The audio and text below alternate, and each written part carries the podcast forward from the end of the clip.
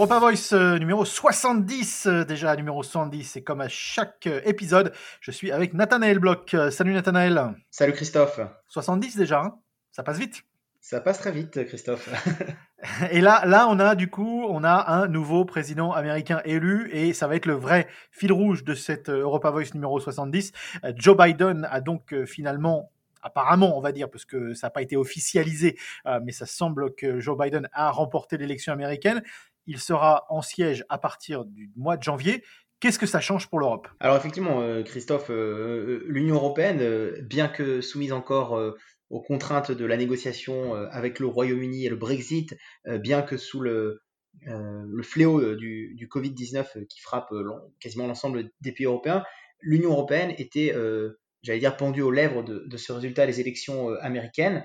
Et la victoire de Joe Biden, Christophe, c'est un véritable soulagement euh, euh, pour l'Union européenne, mais c'est un soulagement, j'allais dire, en, demi-teinte, euh, parce que de manière assez contradictoire, finalement, le Trumpisme avait permis à l'Union européenne de trouver une certaine unité, de finalement trouver une voie diplomatique européenne et de manière assez originale, finalement, le retour d'un allié démocrate euh, plus aligné sur les positions européennes va faire que la voix européenne risque aussi de s'atténuer un petit peu avec euh, l'arrivée de Joe Biden au pouvoir. À la fois un soulagement, mais aussi beaucoup de questions qui restent en suspens par rapport à cette voix européenne, par rapport à, cette unité européenne euh, qui semblait s'être installée maintenant depuis 3-4 années. Mais si on voit le, verre à moitié plein ou le verre complètement plein, il y a quand même une belle opportunité de se servir de, de cette voie qui a été peut-être gagnée, cette maturité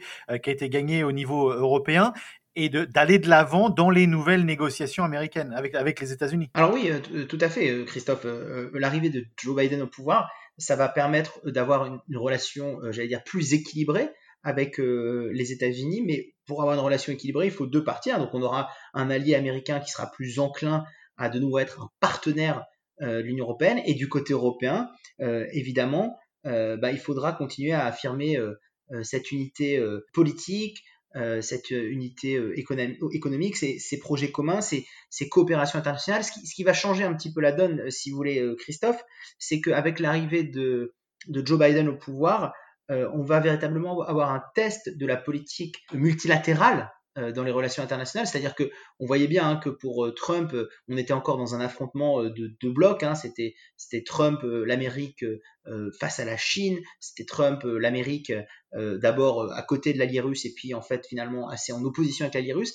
Alors que ce qu'avait fait hein, Emmanuel Macron, ce qu'avait fait Angela Merkel pendant ces dernières années au niveau de l'Europe, c'était de montrer que la, la voie finalement diplomatique raisonnable pour faire avancer les dossiers, c'était une voie euh, euh, multilatérale, hein, c'était le multilatéralisme pour faire avancer certains euh, dossiers européens entre justement les géants américains, chinois. Il fallait une voie forte européenne. Donc on va voir aussi si l'allié américain, Joe Biden, lui, il est capable aussi eh ben, de retrouver le terrain des négociations, le terrain des, des, coopérations dans un cadre non plus, plus dans un monde bipolaire, dans un cadre avec plusieurs acteurs, un cadre multilatéral où l'Union européenne aura toute sa place au même titre que d'autres géants comme les États-Unis euh, ou comme la Chine. Un des points de, discussion, ça va forcément être euh, les GAFA.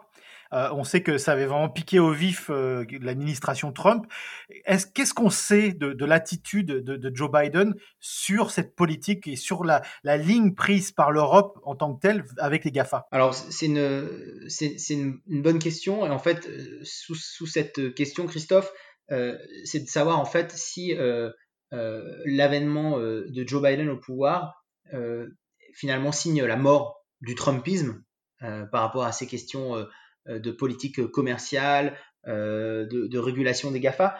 ce qui est sûr, j'allais dire le premier indicateur qui montre qu'on va, on va peut-être aller de l'avant sur ces questions-là, c'est que véritablement sur le plan des relations internationales, on voit bien que Joe Biden euh, il a envie de se réengager euh, dans des cadres encore une fois plus multilatéraux euh, avec, les organisations mondiales. Hein. Il l'a déjà déclaré hein, par rapport au respect de l'accord de Paris, mais, pour répondre à votre question sur les GAFA, c'est la même chose. Hein. On sait très bien que Joe Biden, il va être plus enclin à faire revenir les États-Unis, ou a donné en tout cas aux États-Unis un rôle plus pondérant au sein des institutions comme l'organisation mondiale du commerce, l'organisation mondiale de la santé, etc. Donc, je vais vous dire, il est encore à l'heure actuelle encore trop tôt hein, pour, pour, pour, dessiner la position du, futur président américain, et d'autant plus qu'il sera intronisé, comme vous l'avez dit en début d'émission, seulement au mois de janvier. Mais en tout cas, ce qui est sûr, c'est que Joe Biden en parlant du retour des États-Unis au sein de l'accord euh, euh, de Paris, euh, il a enclenché aussi le mouvement de retour plus global des États-Unis au sein des institutions multilatérales, Organisation du mondiale du commerce comprise. Ouais, et on pense également à l'OTAN. Parce qu'on sait que Donald Trump avait vraiment quelque chose contre l'OTAN. et là, la, la, position américaine au sein de l'OTAN peut être réenforcée, en tout cas réintroduite.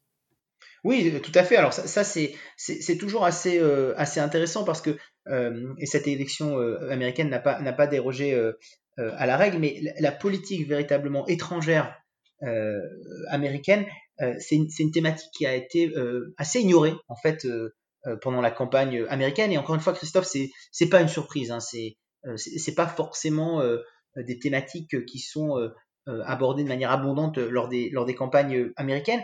Et, mais, ce qui est assez étonnant, c'est que, euh, pour parler peut-être un peu de, Trump, euh, il y a eu quand même beaucoup de succès hein, de, Trump sur, la politique étrangère euh, américaine.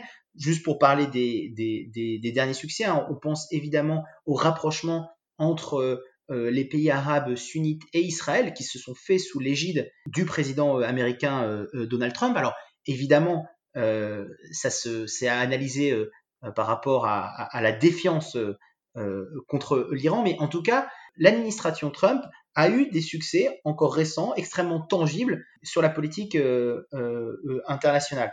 Mais ce ne sont pas les thématiques, si vous voulez, qui ont, fait la campagne américaine. Et, et, par rapport à l'OTAN, comme vous le disiez, alors c'est vrai que la position américaine va, va, va, changer parce que on connaissait le, les affinités entre le président américain et, et Vladimir Poutine, le, le, leader russe, euh, et effectivement, euh, Joe Biden, en ayant une position euh, beaucoup plus équilibrée par rapport aux pays de l'Est, par rapport à la, la Pologne notamment, va faire que bah, l'OTAN va de nouveau être considéré comme un, un, un, allié, si vous voulez, comme une organisation alliée, et dans laquelle l'Amérique va avoir deux choses. la première, c'est que en fait, les Européens, finalement, d'une certaine façon, ne pourront pas encore remplacer le rôle extrêmement important de l'Amérique en tant que fournisseur de sécurité. Et je vous dis ça en fait en presque en paraphrasant une, euh, une tribune publiée il y a quelques jours par la, ministre allemande de la Défense, euh, la démocrate chrétienne euh, AKK, dont on a, souvent parlé dans cette émission Europa Voice. Donc il y a d'abord ça, hein, c'est que finalement les Européens vont voir revenir le grand frère américain comme fournisseur de défense. Et puis pour les États-Unis eux-mêmes, c'est aussi l'occasion de voir si la relation de proximité qui s'était créée entre les populistes de l'Est, hein, je pense, Christophe, notamment à Orban euh, et, les États-Unis, bah, si cette relation-là, elle va pouvoir survivre à l'avènement d'un président euh, euh, démocrate, encore une fois, au bénéfice d'un rééquilibrage de la position américaine, beaucoup moins centré sur le, géant russe, mais plus sur ses alliés historiques des États-Unis, à l'Est, Pologne, euh, Hongrie, euh, etc. Oui, ce qu'on ne sait pas également, c'est euh, l'attitude que Joe Biden va avoir en politique intérieure par rapport à une crise comme le coronavirus. On sait que Donald Trump avait laissé son économie complètement ouverte. Est-ce que Joe Biden va devoir partir dans un système de confinement qui pourrait de facto affecter l'économie américaine donc du coup affecter une certaine relation économique également avec l'Europe. Il peut y avoir des relations euh, en termes de, recherche par rapport au vaccin. Tout ça, c'est des, questions qui restent en suspens à partir de janvier, à partir de l'intronisation de, Joe Biden. Oui, tout à fait, Christophe. Euh, c'est là où on voit vraiment que ce qui a intéressé les, euh, finalement les, hommes politiques et les Américains pendant cette campagne, euh, c'était les thématiques, euh, internes. Hein. c'est la crise sanitaire aux États-Unis, c'est aussi la crise sociale, c'est toute l'émergence autour des questions, j'allais dire de, diversité des minorités, etc. Et ça, c'est une, question aussi américaine et que la timeline de savoir si l'administration Biden quand plutôt l'administration Biden se penchera, par exemple, pour reprendre l'exemple de l'OTAN et, de l'Europe de l'Est et de l'Europe centrale, bah, cette question, elle est, à, analyser au, prisme de dossiers qui sont peut-être plus urgents encore, Christophe, pour les États-Unis. C'est d'abord, encore une fois, euh, pour les États-Unis, bah, sauver sa propre économie et son propre système euh, de santé. Hein. En, ce moment, les chiffres sont, délirants, les chiffres de contamination aux États-Unis. Et puis, euh, il ne faut pas non plus minorer ça par rapport à l'Europe.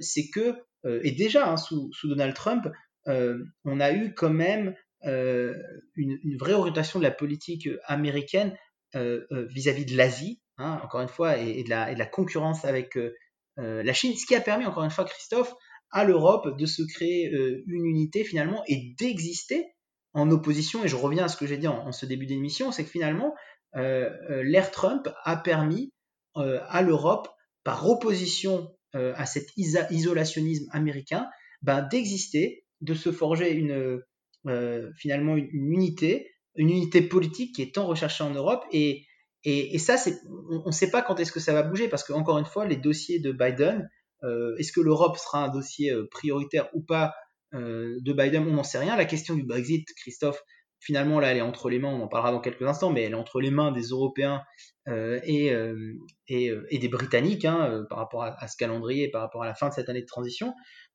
donc, euh, c'est encore difficile, si vous voulez, de, voir. La relation entre les États-Unis et l'Europe va changer, euh, c'est vrai. La question, c'est de savoir est-ce que c'est la, est-ce que c'est la, la, mort du Trumpisme et de l'isolationnisme et de l'America First euh, dès maintenant, ou est-ce que ça va prendre quelques mois avant que les Européens arrivent vraiment à faire revenir les Américains de plein pied dans le jeu international? Ça, on va, on va encore devoir euh, attendre euh, un petit peu avant, euh, avant de le savoir. Absolument. Alors c'est intéressant ce lien avec le, Brexit parce que c'est le, deuxième sujet de cet épisode d'Europa Voice.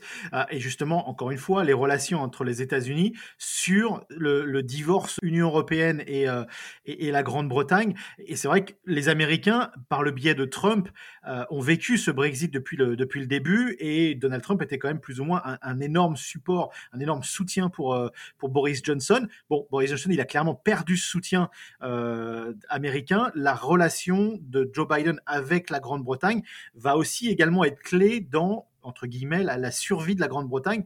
Ça doit forcément jouer aujourd'hui dans les discussions européennes. Alors effectivement, euh, Christophe, le, les États-Unis, euh, par la voix de Donald Trump, s'étaient impliqués hein, dans, ce, Brexit. Mais, j'allais dire que, et c'est ce qu'on soulignait il y a quelques instants, c'est que là, on est vraiment dans un, dans un jeu entre euh, les négociateurs européens et les négociateurs euh, britanniques.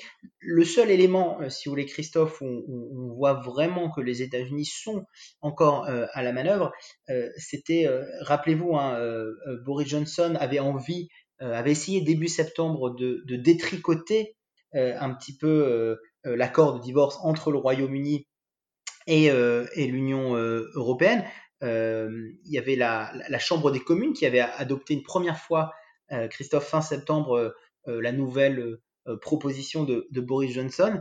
mais finalement, Washington, et, d'ailleurs déjà par la voix du, nouveau président élu Joe Biden, avait vu d'un œil extrêmement mauvais cette espèce de tour de force du, Premier ministre britannique qui voulait en fait s'affranchir totalement des obligations que le Royaume-Uni aurait euh, vis-à-vis de, Bruxelles et, de, détricoter ce qui concerne à la fois le protocole euh, nord-irlandais de l'accord de retrait, mais aussi tout ce qui concernait les, j'allais dire les clauses sur le marché intérieur. Donc Washington a fait, pression sur ça et, les lords au Royaume-Uni, Christophe, excusez-moi, les lords ont eux euh, euh, complètement remanié de nouveau dans un sens plus favorable euh, au premier accord, à la première mouture qu'avaient donné les Européens, cet accord-là. Donc, j'allais dire, c'est là où vraiment Washington avait envie de, je pense, hein, de ne pas non plus se, fâcher avec, avec l'allié européen et, faire que finalement Boris Johnson respecte en fait l'accord pour lequel il s'était engagé et pour lequel les deux parties en fait sont en train de négocier ce Brexit pour la fin de l'année. D'accord. Alors parlons un petit peu justement un peu plus en détail des négociations parce qu'on arrive vraiment à, la date la date butoir hein, qui avait été fixée par à la fois par l'Europe et par la Grande-Bretagne pour pour une sortie ferme et définitive du Royaume-Uni de, cette Union européenne on en est où? Et on sait, a cru comprendre qu'il y a quand même des tensions, même personnelles, entre euh, Ursula von der Leyen euh, et, Boris Johnson. Alors, d'abord sur les négociations elles-mêmes, euh, Christophe, les négociations entre le Royaume-Uni et l'Union européenne, elles sont dans une phase extrêmement intense, actuellement, et elles se poursuivent, ces négociations. C'est déjà le premier point. Hein, ça peut paraître un peu banal à de le rappeler, mais les, négociations ne sont pas arrêtées, elles se poursuivent. Et en diplomatie, tant que les acteurs se parlent, c'est plutôt bon signe. Ça, c'est le côté positif, c'est le verre à, moitié plein. Le, verre à moitié vide, Christophe, c'est que dans le calendrier euh, euh, de, cet accord de Brexit et, de la relation finalement commerciale qui va, qui va régir en fait la relation entre le Royaume-Uni et l'Union européenne après le Brexit, c'est qu'on avait, on s'était dit, on avait donné à peu près la mi-novembre comme la date limite pour qu'on soit encore à temps pour ratifier un accord qui rentrerait en vigueur le 1er janvier 2021. Euh, 1er janvier 2021. La mi-novembre, c'est aujourd'hui. La mi-novembre, c'est aujourd'hui, Christophe. Mais c'est pour ça que je vous dis que là, on est dans la partie du verre euh, euh, à moitié plein. C'est qu'on s'était fixé mi-novembre pour que ben, il puisse y avoir un accord qui entrerait en vigueur le 1er janvier 2021. Christophe, vous le savez, nous le savons, nos auditeurs le savent, le 1er janvier 2021, c'est la fin de la période de transition qui a été mise en place pour la négociation, période de transition dont on sait déjà que les acteurs ne veulent pas la renouveler d'un an. Et c'est ça euh, le verre à moitié plein, c'est que euh, on arrive à cette date butoir pour que tout se mette d'équerre et euh, qu'on n'a pas encore arrivé à, avoir la négociation de cet accord-là. Alors, les chefs de gouvernement et, d'État de l'Union européenne ont déjà prévu de se retrouver dès la semaine prochaine, mais pour l'instant, on était sur une réunion Covid et il semblerait qu'à l'heure du jour, euh, se greffe euh, encore une fois cette question de Brexit. Donc, vous voyez, à la fois on, avance parce que les partis se parlent encore, et encore on continue de buter toujours et encore et toujours Christophe sur ces, euh, ces mêmes problèmes, ces questions d'accord de pêche, ces questions aussi par rapport à tout ce qui va concerner le dumping euh, économique hein, et euh, les questions de marchandises et, les aides de, l'État britannique par rapport aux marchandises qui pourraient arriver euh, sur, le, sur le marché européen. Donc on est toujours encore sur ces mêmes questions-là. et, c'est là où on se dit, mais quel va pouvoir être le trigger, quel va pouvoir être l'élément déclencheur qui va faire qu'entre maintenant, mi-novembre, et, et l'entrée en vigueur d'un accord, on va, on va trouver vraiment le chemin euh, vers un, Brexit et ne pas se diriger, comme euh, euh, tout le monde le craint encore, vers un no deal. Voilà, et no deal qui voudrait dire bah, se retourner vers l'Organisation mondiale du commerce en termes de, termes, en termes de, relations entre l'Union européenne et, la Grande-Bretagne, ce qui serait globalement, on peut le débattre, mais ça pourrait être désastreux pour tout le monde en fait. Ah bah, de manière très, très schématique, en fait, tout l'intérêt d'avoir un, un, marché commun euh, l'Union européenne, c'est que vous avez des, accords euh, tarifaires, des accords euh, douaniers qui sont négociés, des accords préférentiels, et vous n'avez pas besoin à chaque fois de négocier des accords bilatéraux pour, pour exporter, pour importer des marchandises. Pour prendre l'exemple australien qu'on connaît bien, ben, l'Australie est en train, Christophe, de négocier avec chaque entité dans le monde des accords de libre-échange avec des règles extrêmement compliquées. C'est des rounds qui mettent des mois, des mois euh, à se faire, où pour chaque type de produit, euh, chaque type de structure, etc., vous allez négocier euh, des tarifs, etc. Quand vous avez un marché commun, quand vous avez des règles communes, bah, vous abolissez les, frontières et donc vous bénéficiez à la fois non seulement d'une simplicité administrative, mais aussi d'un accès à un marché qui à, qui, à chaque fois, ne vous requiert pas de devoir euh, négocier. Quand vous n'avez pas euh, ces, euh, ces, accords qui sont négociés, vous êtes régi non pas par le vide, le néant ou, par une main invisible, enfin, quoique, mais vous êtes régi par les accords de l'Organisation mondiale du commerce qui, évidemment, comme ne sont pas des accords de libre-échange, bah, sont absolument pas à l'avantage des deux acteurs qui négocient ensemble. Donc, vous pouvez vous retrouver dans une situation où le Royaume-Uni va en fait devoir négocier avec l'Union européenne au même titre que des pays aux antipodes de l'Union européenne, avec lesquels il n'y a aucun accord, avec lesquels il n'y a aucune histoire, avec lesquels il n'y a aucun antécédent euh, de négociation, va devoir négocier le Royaume-Uni euh, sur la base de, de, grilles tarifaires absolument pas avantageux. Et donc, pour l'Union européenne, surtout, il n'y aurait aucune raison bah, d'entrer dans des négociations avec le Royaume-Uni, d'autant plus que le Royaume-Uni, a priori, n'a pas, euh, si vous voulez, Christophe, de, de produits ou de, de j'allais de, de savoir-faire qu'on ne trouverait pas mais juste pour des raisons géographiques, Christophe, dans d'autres pays de l'Union européenne. Et c'est pour ça, euh, elle question, c'est pour ça que je reviens sur les, accords de pêche hein, et ces questions-là qui, euh, qui fâchent en ce moment l'Union européenne et le Royaume-Uni, c'est que un des leviers de négociation du Royaume-Uni, c'est euh, la zone maritime autour de l'île qui ferait qu'ils aient accès à des réservoirs de pêche et donc dans ce cas-là aurait un, argument, si vous voulez, euh, quelque chose à négocier avec l'Union européenne,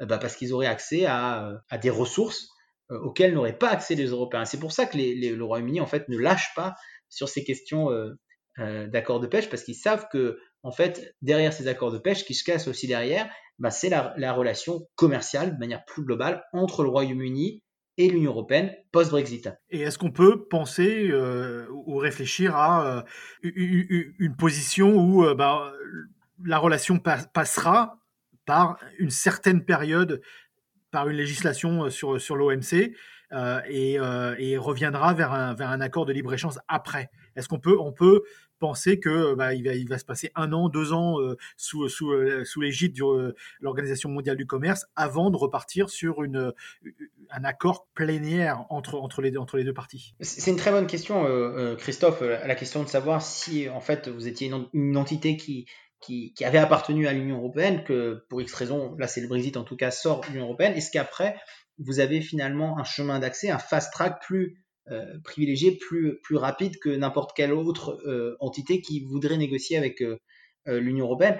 D'ailleurs, au-delà du Royaume-Uni dans sa globalité, Christophe, c'est la question de l'Écosse en fait qu'il est intéressant de se, se poser, c'est de savoir si un pays comme l'Écosse, en cas d'indépendance de l'Écosse, est-ce que pour qu'ils puissent revenir dans le Royaume-Uni, euh, dans le dans l'Union européenne, pardon, est-ce qu'il y aurait un processus un petit peu euh, accéléré parce qu'ils ont déjà appartenu au, marché commun? Donc c'est ça aussi qui est intéressant avec la construction politique de l'Union européenne, qui est une construction politique assez récente, c'est que maintenant on va arriver finalement après avoir euh, approfondi euh, le, marché commun, après l'avoir euh, élargi, maintenant on se retrouve dans presque encore dans d'autres questionnements avec des pays qui voudront quitter peut-être temporairement ce marché commun. Et quelles seraient pour ces pays les possibilités, les modalités pour le réintégrer, pour le réintégrer peut-être de manière différente? Bah, c'est peut-être là la, troisième vague de développement de l'Union européenne, c'est après l'élargissement, après l'approfondissement, bah, quid du, quid de la, de, la, de la prochaine vague de, de, pays euh, euh, qui ont appartenu à l'Union européenne et qui voudraient peut-être euh, avoir une relation un peu différente d'un simple pays membre à part entière de l'Union européenne. Absolument, c'est le darwinisme, hein. tout, tout évolue, tout évolue. tout à fait. Merci Nathanaël, affaire à suivre. Merci beaucoup Christophe.